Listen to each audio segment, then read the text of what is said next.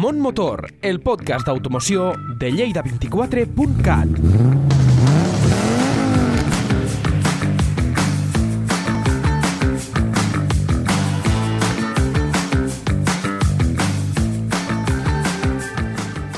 Hola, hola, buenas, ¿qué tal? Otra vez aquí con vosotros en el eh, podcast de Mont Motor con Miguel Ángel Cruz, la persona que os va a explicar eh, sobre eh, siempre nuevas tecnologías, nuevas soluciones.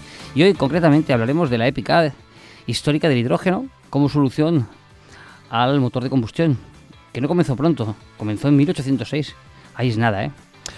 Hoy este elemento químico se erige como una solución clave para la descarbonización del planeta, pero la historia, como he dicho, comenzó mucho antes, nada menos que en 1806. La Europa de 1806 tiene muy poco que ver con la actual. En aquel entonces, un nombre estaba en boca de todos los jefes de Estado europeos. Napoleón Bonaparte. Y diréis, ¿qué nos explica este hombre con respecto a los motores de combustión? Pues sí, sí, cónsul de la República Francesa desde 1799 y emperador del primer imperio francés desde 1804. Napoleón inició las llamadas guerras napoleónicas con la misión de conquistar Europa y extender las ideas de la Revolución Francesa hasta su derrota en la famosa batalla de Waterloo en 1815. En ese contexto arrancó la historia del hidrógeno como combustible para un motor, si bien el elemento químico fue descubierto varias décadas antes, antes incluso del inicio de la revolución industrial.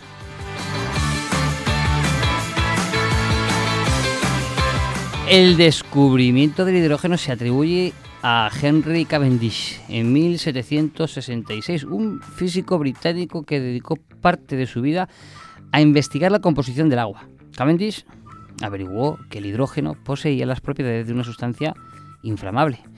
Y antes del descubrimiento de este físico británico, otros científicos como Paracelso y Robert Boyle consiguieron aislar con éxito el hidrógeno, sin embargo desconocían que ese gas constituía un elemento químico en sí mismo, que además es el más abundante del planeta.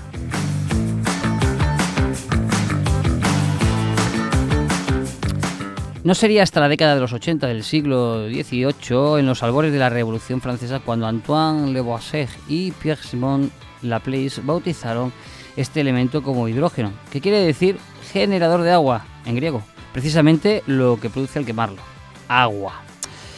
Y es que actualmente conocemos el hidrógeno aplicado al transporte como la pila de combustible y es una tecnología que ya se utiliza en la industria del automóvil, aunque escasamente. En el mercado encontramos al menos dos marcas, Toyota y Hyundai, que lo utilizan como solución. No obstante, aunque la apuesta por el coche eléctrico ha sido total, el sector de la automoción está trabajando también en la pila de combustible como una interesante alternativa para alcanzar la descarbonización. Y es cierto que esta tecnología se ha perfeccionado en los últimos años, pero el hidrógeno como combustible en el transporte es mucho más antiguo que lo que creemos. Existen algunos ejemplos de medios de transporte que recurrieron a este elemento químico, como los zeppelins y la aviación espacial. Pero como he dicho, comenzó en 1806, cuando François Isaac de Rivaz, un político retirado del ejército francés e inventó e inventor, intentó aplicar a un automóvil un motor de combustión interna que funcionaba con hidrógeno. Se trataba de un primitivo propulsor de encendido por ignición que se alimentaba de una mezcla de oxígeno e hidrógeno. Resultó ser un fracaso y abandonó un proyecto pues muy poquito después, casi un año. Sin embargo, su idea fue retornado más tarde, haciéndose el primer coche de hidrógeno de la historia.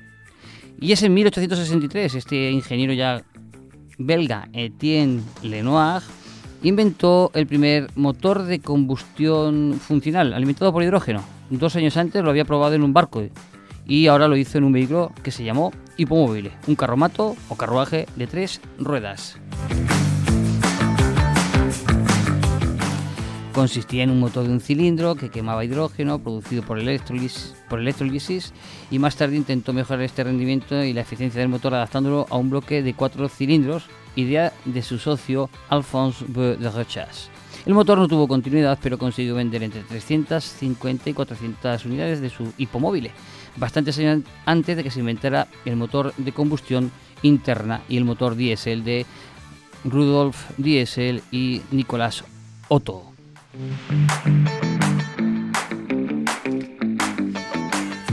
Antes decíamos que la pila de combustible por hidrógeno se ha perfeccionado en los últimos años, pero esta tecnología se inventó nada menos que en 1842, en la Europa de las revoluciones liberales, y el físico de Gales William Grove logró generar electricidad a partir de agua. Lógicamente se trataba de una primitiva pila de combustible, pero ese invento permitió un siglo después a otro británico, Francis Bacon, crear la pila de combustible como la conocemos actualmente, como la conocemos hoy. Ahora que Europa ha prohibido los motores de combustión en 2035, el hidrógeno puede ser la salvación del coche diésel, porque reduce significativamente este consumo y emisiones de partículas nocivas, así como también de CO2.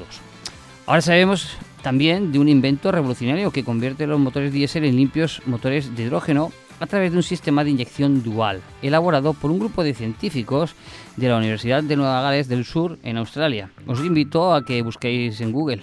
También sabemos que se está trabajando para aumentar la producción de hidrógeno verde, aquel que se obtiene de manera sostenible mediante la electrólisis del agua y que por tanto no genera emisiones de CO2. El hidrógeno verde será clave para lograr la descarbonización del planeta, pero el uso del hidrógeno es mucho más antiguo de lo que pensábamos. Os he dicho, más de 200 años.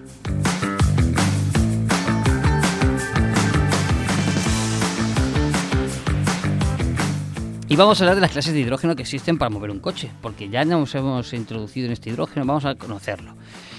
El hidrógeno se considera como una energía muy atractiva para el futuro en el sector del transporte y te contamos esas clases aquí, hoy, en este podcast. Hace tiempo que venimos hablando sobre este hidrógeno y la importancia que puede tener en el futuro de la industria de la automoción. Es en este podcast que queremos hablarte de todas esas clases de hidrógeno para mover un vehículo. Y hay un objetivo claro, que es la reducción total de emisiones de CO2 en los próximos años. En concreto, la Unión Europea quiere reducir los gases contaminantes en un 55% en 2030 y alcanzar la neutralidad de carbono en 2050. Así se estableció en su plan Fit for 55. Y en consecuencia de este objetivo, el hidrógeno puede llegar a jugar un papel clave en el transporte a través de la tecnología de la pila de combustible. Esta solución permitirá en el futuro diversificar el suministro energético y reducir la dependencia del petróleo. El hidrógeno se considera como una energía muy atractiva para el futuro debido a que su combustión no expulsa emisiones contaminantes. Cuando se combina con el oxígeno del aire, libera energía química generando solamente vapor de agua como resultado de la combustión. Por ello, puede ser clave para reducir las emisiones de CO2, este almacenamiento de hidrógeno se puede hacer mediante gas a presión y como líquido distribuirse mediante gasoductos, por lo que se considera que puede reemplazar al gas natural a medio o largo plazo.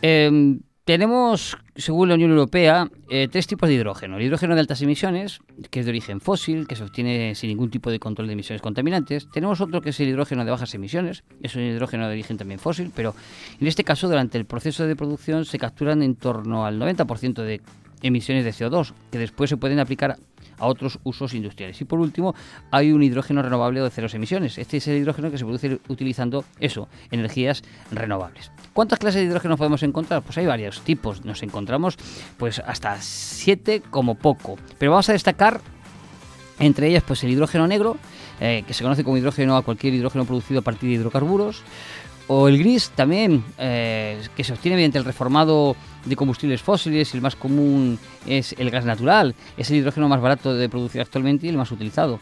Durante el proceso se emite una gran cantidad de emisiones de CO2 a la atmósfera. Está el marrón, está el azul, pero ojo, vamos al que nos interesa, el hidrógeno verde. También llamado hidrógeno renovable, es aquel que se obtiene mediante electrolisis de agua. Como hemos mencionado antes, este proceso se alimenta en su totalidad por energía renovable y por eso no genera ningún tipo de partículas contaminantes a la atmósfera y es un hidrógeno más limpio y más sostenible.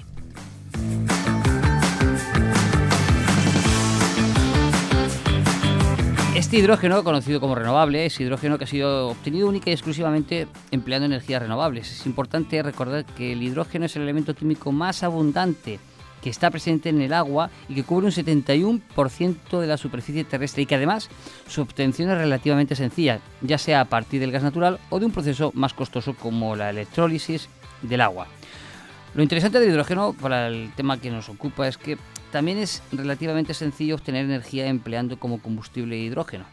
Así surge la tecnología de pila de combustible que, mediante procesos electroquímicos, pretende consumir combustible generando energía eléctrica, que a su vez alimenta un motor eléctrico y permite que un coche de hidrógeno con pila de combustible se mueva. Todo ello sin emitir gases contaminantes, ni tampoco de efecto invernadero.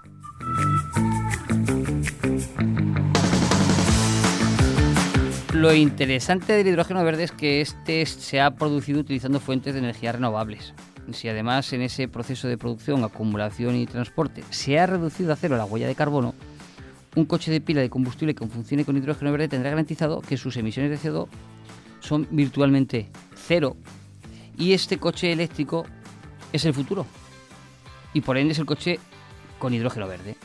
Los coches eléctricos han comenzado a conquistar nuestras ciudades, es verdad, a un ritmo más lento de lo que necesitamos para alcanzar objetivos propuestos por la Unión Europea. Sobre todo si se dejan de vender automóviles en 2035. Pero la idea es que todos tenemos eh, en la cabeza que un coche eléctrico es la de un vehículo con baterías que se conecta a un enchufe, a un punto de recarga y acumula energía en sus baterías para seguir funcionando. El concepto es muy parecido al de un teléfono móvil. Pero el coche de hidrógeno no se enchufa, se parece mucho más a la de nuestros coches diésel y gasolina. El coche de hidrógeno se conecta a un surtidor, recarga su depósito de hidrógeno y nos permite conducir durante cientos de kilómetros sin emitir gases contaminantes. Ahora bien, ¿sabemos exactamente qué es el hidrógeno verde? Sí, hemos dicho que es aquel que se obtiene de fuentes renovables. Lo sigo repitiendo, aquel que se obtiene totalmente sostenible. Por tanto, tenemos claro de que se parecería mucho más a un vehículo de combustión en el sentido del repostaje, en el sentido de la autonomía y en el sentido de que podríamos montar hidrogeneras mucho más fácilmente.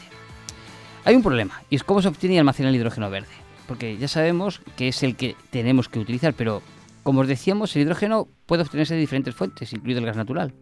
Pero la obtención del hidrógeno verde requiere de procesos que no emitan gases contaminantes, ni de efecto invernadero, ni de la electrolisis que se genere al hacerse la disuación o disociación del agua con, respecto al hidrógeno. El hidrógeno verde se obtiene empleando agua y dos electrodos que aplican una corriente y que disocian el hidrógeno del oxígeno. En el proceso se obtiene hidrógeno y oxígeno, la energía para llevar a cabo el proceso ha de proceder de fuentes renovables. El hidrógeno verde se acumula presurizado en depósitos, hasta en hidrogeneras, y por eso nos pueden servir como elemento y medio de repostaje. La pila de combustible lleva siendo esencial desde hace décadas para los viajes espaciales, lo hemos comentado anteriormente.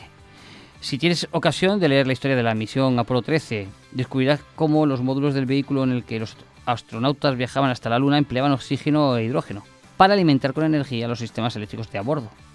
En el mundo de la automoción, la pila de combustible e hidrógeno se ha convertido en la alternativa de las baterías. El hidrógeno puede repostarse como si de un depósito de gasolina o diésel se tratase y puede transformarse en, energía eléctrica como un dispositivo relativamente compacto y ligero para alimentar un motor eléctrico.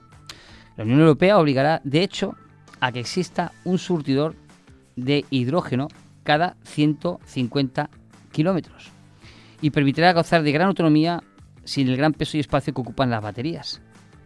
El repostaje de hidrógeno es muy rápido, más que la recarga de baterías. En 5 minutos puede repostarse los 142 litros de hidrógeno que puede almacenar, por ejemplo, un Toyota Mirai. ¿Verdad que os gusta más esta idea? ¿Verdad que parece que tenga otra mm, posibilidad y otra alternativa con respecto al coche eléctrico? Seguimos, seguimos hablando de esto.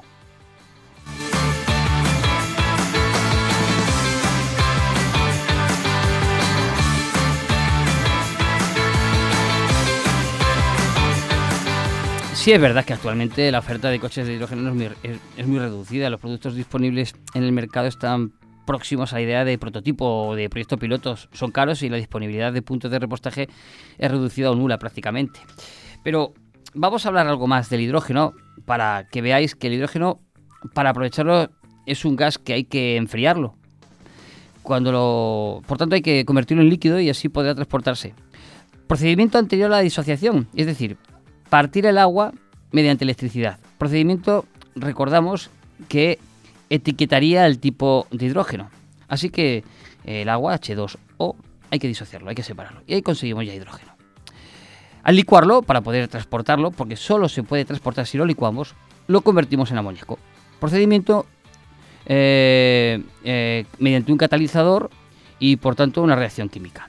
Para su uso este líquido, de nuevo, hay que catalizarlo para convertirlo de nuevo en hidrógeno. Es decir, transportamos y por tanto licuamos y lo consumimos de nuevo otra vez en hidrógeno. Este transporte puede realizarse tanto por gasoducto o por vía terrestre o barco, o sea, vía marítima. Todo ello siempre en estado líquido, es decir, en forma de amoníaco. Así llegará a, las hidrogeneras incluso a bloque de pisos, realizando todos estos procesos, es decir, con estos electrocatalizadores, elementos encargados de convertir el agua en hidrógeno y también elementos encargados de cambiar su estado para transportarlos, conseguiremos su objetivo. Es necesario hacer estos procesos ya que el gas hidrógeno es inviable transportarlo por su poca densidad, así que hay que convertirlo en líquido. También todos estos procesos encarecen en exceso el producto. Estamos hablando de las contras, hemos hablado de los pros, esas son las contras del hidrógeno. Tiene un alto coste debido a la producción del coste de la electricidad en Europa. En el momento en que bajen los costes de la producción de energía eléctrica, podrá producirse y catalizarse de forma más económica el hidrógeno. O lo que es lo mismo, abaratar la conversión de gas a líquido y de este de nuevo a gas.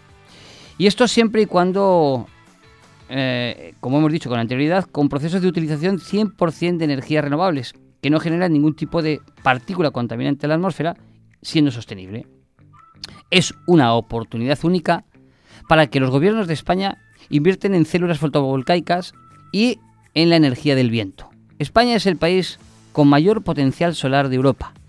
Si esto se expande, bajarán los costes de producción de la electricidad y se podrá producir más hidrógeno. Ser autosuficientes es una necesidad. Abaratar el coste eléctrico, cerrar el ciclo de carbono, desfosilizar, prescindir del combustible fósil y utilizar una fuente inagotable como el agua del mar después de desalinar, hará ser un país productor y referente. El lema, exportar el sol y el viento, es plantear el futuro de la autosuficiencia.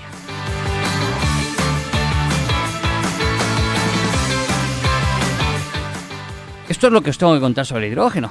Ciertamente es una alternativa muy interesante para el vehículo eléctrico con mejoras en la autonomía y mejoras en, el medio ambiente.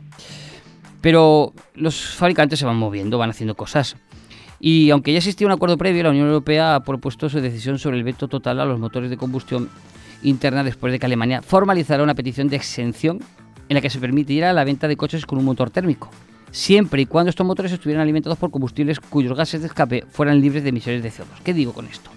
Quiero decir que los fabricantes, como los alemanes, que son principal productor, repito, de motores a nivel europeo y de los primeros de Europa y del mundo, perdón, em, eh, exigen un enfoque más flexible en, en el tema ambiental.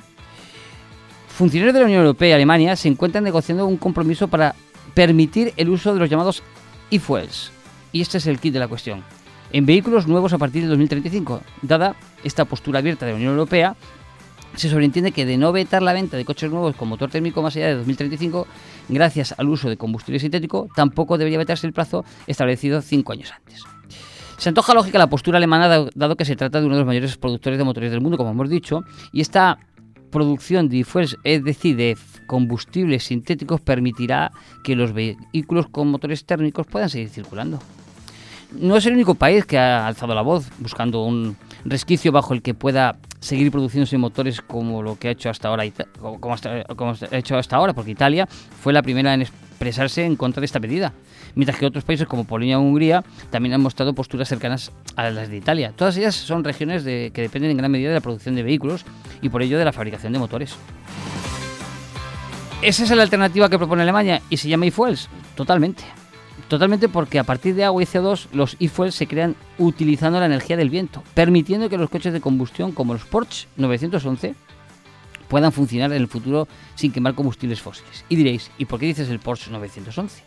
Pues digo esto porque hubo una ceremonia de inauguración en una planta de fuels de combustible sintético en Aruoni, junto a la localidad chilena de Punta Arenas, y culminó cuando un 911 de color azul fue repostado con el nuevo combustible neutro en carbono.